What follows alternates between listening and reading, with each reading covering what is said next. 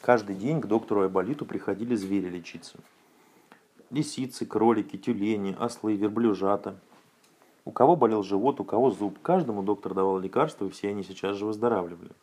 Однажды пришел к Айболиту бесхвостый козленок, и доктор пришил ему хвост. А потом из далекого леса пришла вся в слезах медведица. Она жалобно стонала и хныкала. Из лапы у нее торчала большая заноза.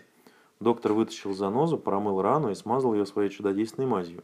Боль медведицы сию же минуту прошла. «Чака!» – закричала медведица и весело побежала домой в берлогу к своим медвежатам. Потом к доктору приплелся больной заяц, которого чуть не загрызли собаки. А потом пришел больной баран, который сильно простудился и кашлял.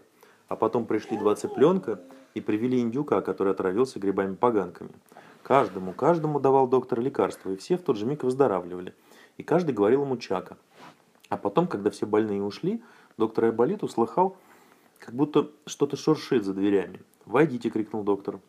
И пришел к нему печальный мотылек. «Я на свечке себе крылышко обжег. Помоги мне, помоги мне, Айболит. Мое раненое крылышко болит». Доктору Айболиту стало жаль мотылька. Он положил его на ладонь и долго разглядывал обгорелое крылышко. А потом улыбнулся и весело сказал мотыльку. «Не печалься, мотылек, ты ложись на бочок, я пришью тебе другое, шелковое, голубое, новое, хорошее крылышко». И пошел доктор в соседнюю комнату и принес оттуда целый ворох всевозможных лоскутков. Бархатных, атласных, батистовых, шелковых.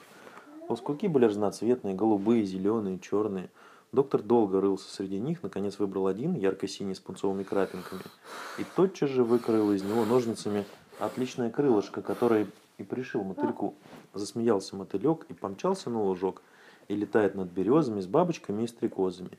И веселый Айболит из окна ему кричит «Ладно, ладно, веселись, только свечки берегись».